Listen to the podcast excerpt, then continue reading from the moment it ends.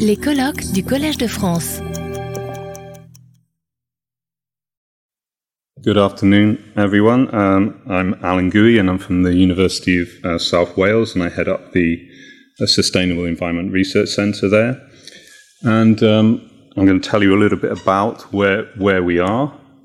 Okay, um, so the Sustainable Environment Research Centre is um, is a multidiscipline one, and it sits in the Rhondda Valley, which actually is uh, the heart of a big uh, coal mining community in, in the last industrial revolution. So it's a very relevant uh, place for us today to talk about uh, a new um, paradigm in low carbon energy.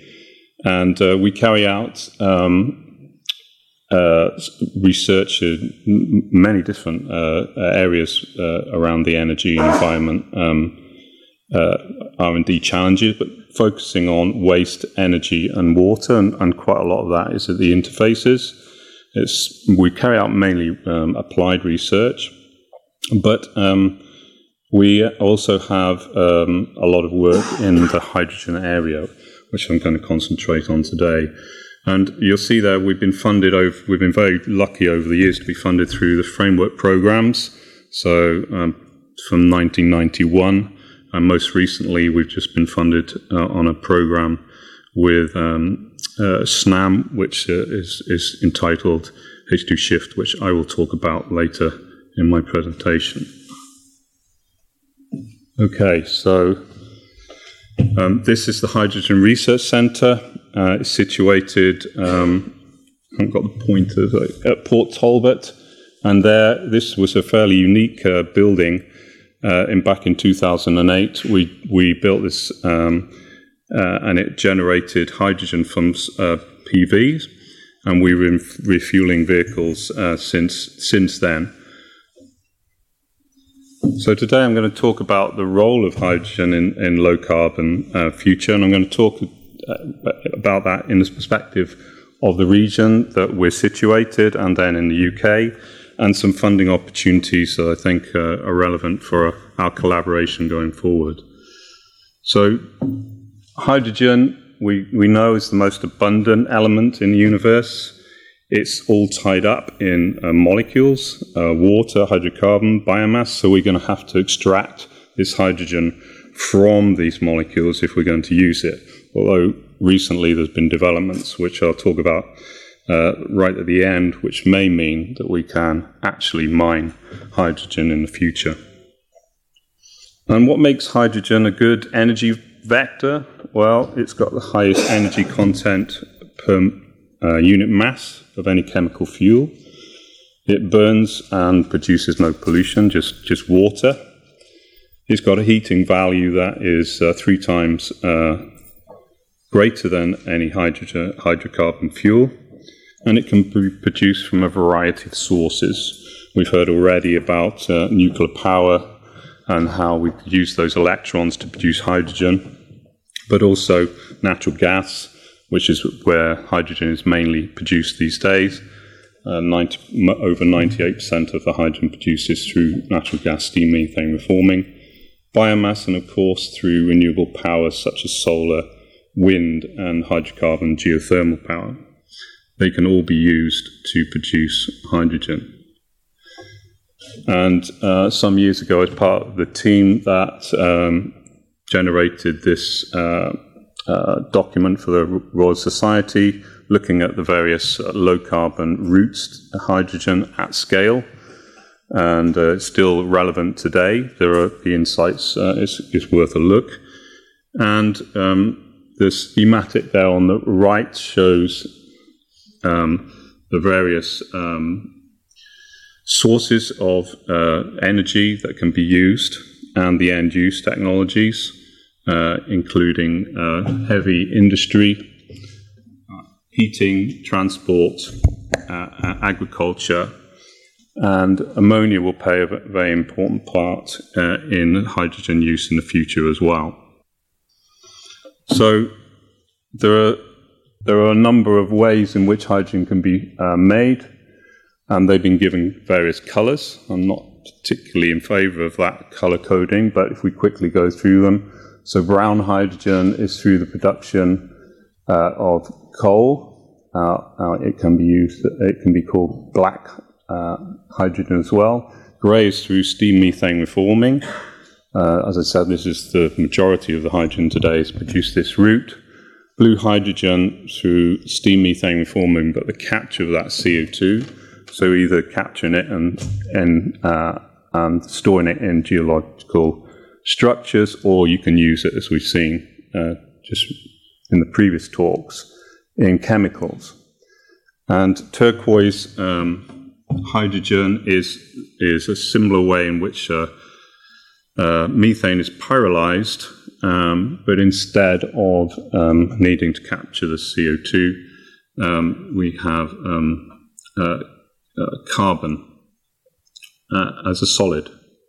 And we men- mentioned already pink hydrogen from uh, nuclear power, and obviously the green hydrogen, which is the main focus of uh, attention these days, is to uh, green our hydrogen production from renewable energies.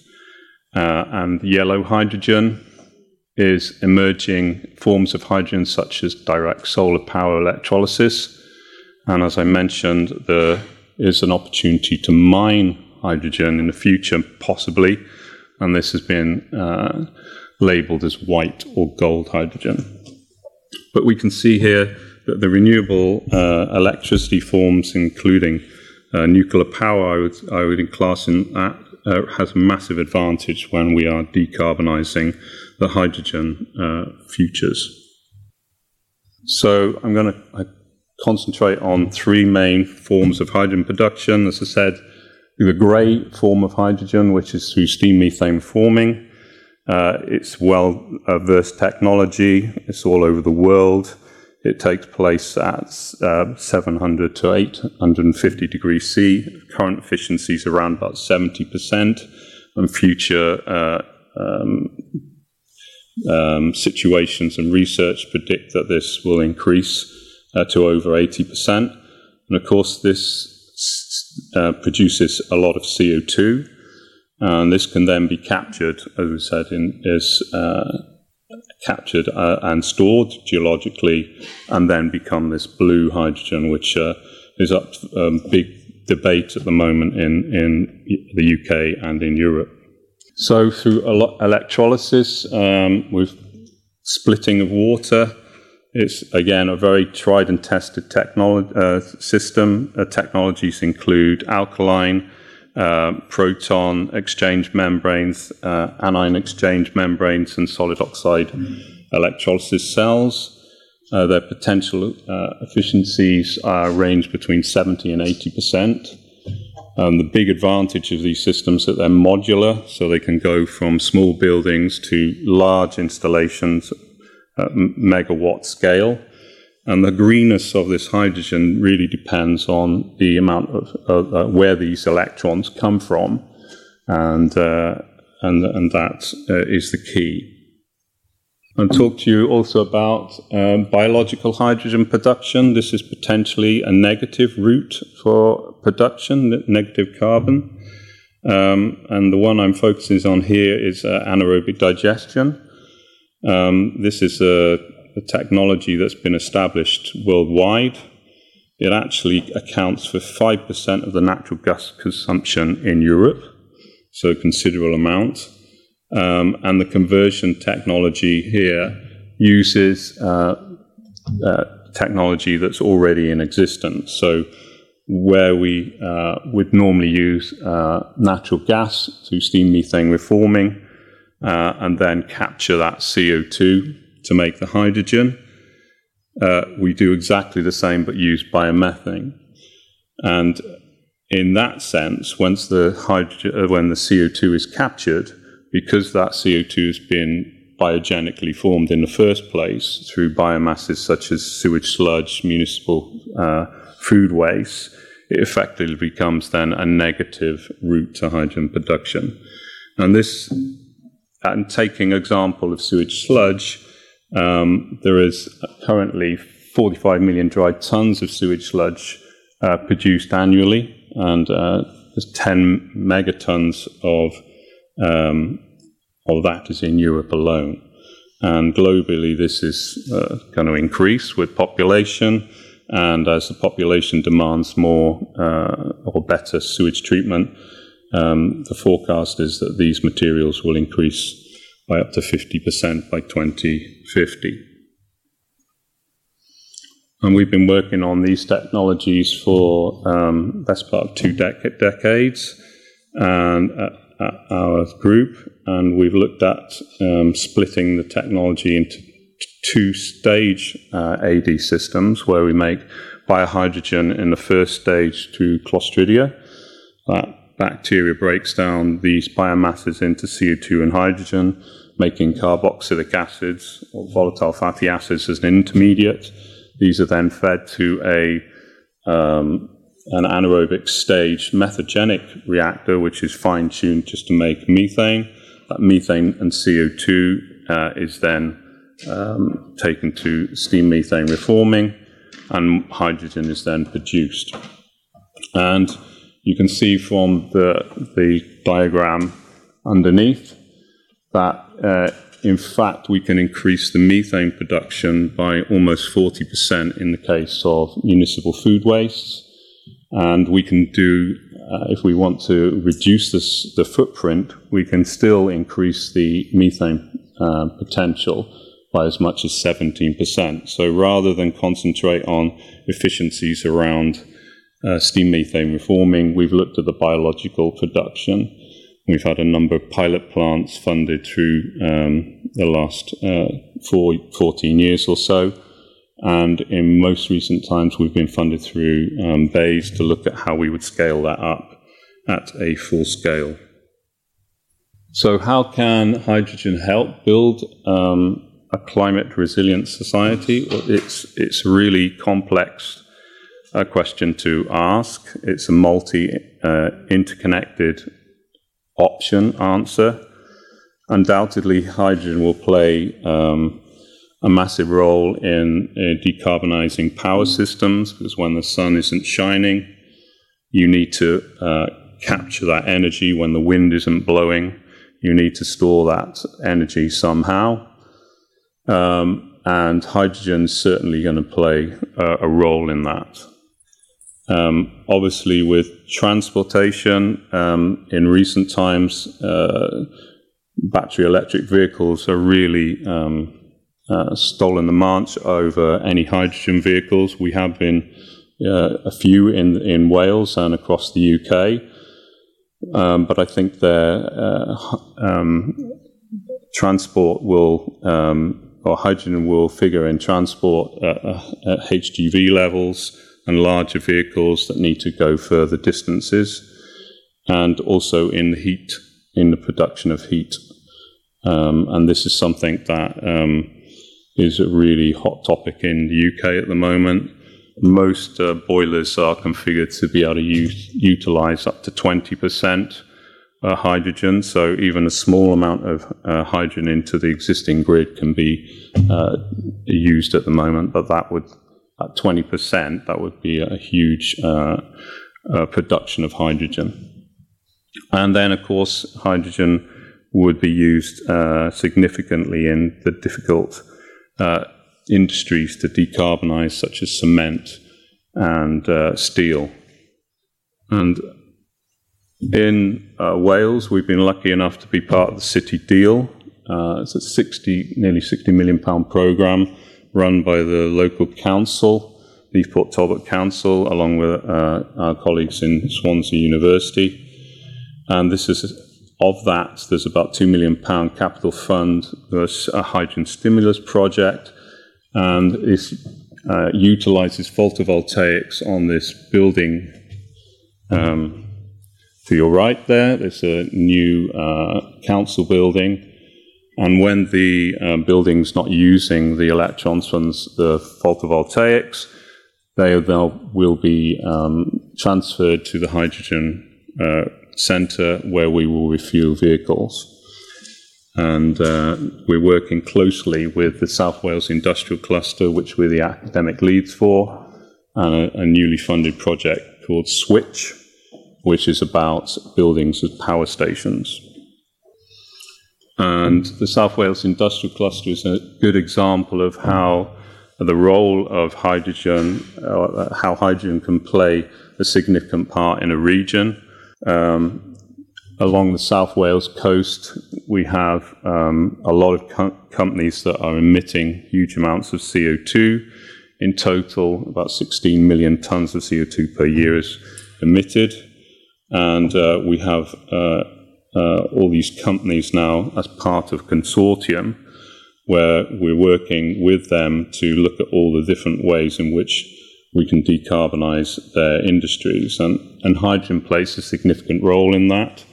And an example, a good example of one of those projects is a project um, that RWE are uh, building, looking at offshore floating wind to produce renewable hydrogen, green hydrogen, incorporated into the gas grid system through steam methane reforming and capturing of the CO2 uh, compressed uh, into um, shipping, and then those ships are then uh, taken up to regions where there is then carbon capture storage, because around in and around the South Wales coast there is no such geological structures to be able to store that hydrogen. And this is part of um, the South Wales Industrial Cluster is just one of these industrial clusters in the UK. Um, there, are, there are five others, there's six in total. And the funding for the IDC program is, uh, is nearly half a billion pounds, so it's not short of money. And the industries have bought into this in, in quite a big way and matching that funding. And you'll see that the South Wales cluster is, is, about the second largest the, the size of the uh, circles denotes the amount of CO2 emitted in these regions. And unfortunately for South Wales, this uh, circle is going to reduce in size because um, uh, Tata Steel have just uh, announced that they're shutting two of the blast furnaces, which uh, constitute 15% of the CO2 uh, from uh, the region and 2% for the whole of the UK. So it's a real significant blow for that region. But one might argue uh, that it saves a lot of CO2. Uh, not so good for job prospects and, and the economy, however. And if we look at the um, the Hydrogen Council is predicting by 2050 that um, hydrogen uh, could actually, low carbon hydrogen could actually be uh, a potential level comparable to electric uh, generation currently. And there's a big sort of margin of error there, but you can see that um, that prediction, and it is only a prediction, uh, does show that there's going to be a rapid uh, need for hydrogen production to decarbonize industry, power, heating in our homes, and of course transport, not least um, aviation. And in the UK, the, the uh, research councils have been very um, proactive in setting up new hubs, good for collaboration uh, in the context of our uh, collaboration with European partners and France. So there's two uh, main centres that have been funded last year, HYACT and UK HyRes. And HYACT is looking at the integration uh, uh, aspects of the energy transition, uh, whereas a UK HyRes uh, is looking at production, storage, end use, safety, uh, environment issues as well.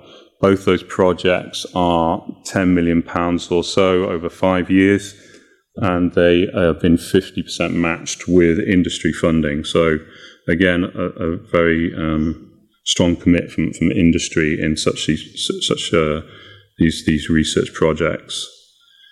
Um, another um, program that has been uh, launched recently is the place-based impact accelerator accounts, and we are at the University of South Wales are involved in two of these. I think there's six in total. One uh, uh, that I mentioned already, uh, Switch, which is looking at buildings as power stations and hydrogen will figure significantly in, in that uh, program. It's a four year program uh, with uh, £4 million worth of funding, and again, a 50% match from industry. And GW Sw- Switch is uh, led by Bath, is the Great Western Supercluster of Hydrogen Impact for Future, rather grand name. Uh, but again, that's looking uh, at production, hydrogen storage, conversion, and transport. Um, I did mention that we, we were asked to sort of highlight any European funding uh, from the for framework program. We are involved in uh, H2 Switch. The lead company is Snam. There's 13 partners across six European countries looking at advanced uh, electrolysis, biohydrogen, and direct uh, solar hydrogen production. Um, we're hosting Protium's uh, a um, uh, electrolyzer development as an open test bed. Um, just two more slides. Uh, a big and big sort of uh, discovery, I guess, is the hydrogen deposits in the Lorraine Basin, three kilometers down. Whether it can be uh, successfully um, mined, who knows? But the estimates are, are really significant. And this is backed up by um, US uh, Geological Survey, who, who estimate that there could be even billions of megatons of hydrogen in geological structures. So this could be a real game changer. Um, I'll just flick through. Uh, the Commission is really backing hydrogen with with significant investment uh, in two programs, Hy2Tech and Hy2Use. And in summary, um, hydrogen uh, will be critical, I think, in the transition to net zero. Uh, hydrogen and hydrogen based fuels will help decarbonize the hard to uh, abate industries, mobility, and power generation. The demand for clean hydrogen is growing, uh, but it will need to grow much faster if it's going to meet the um, 2050 zero emission targets. More research, innovation, and larger scale deployments, not de- uh, demonstrations, will, will help uh, speed this up, and we've seen some of those in the region that we're working in. And, and luckily, this all needs collaboration uh, between countries, industry, and academia. Okay, thank you very much, Alan. Thank you. Retrouvez tous les contenus du Collège de France sur www.college-de-france.fr.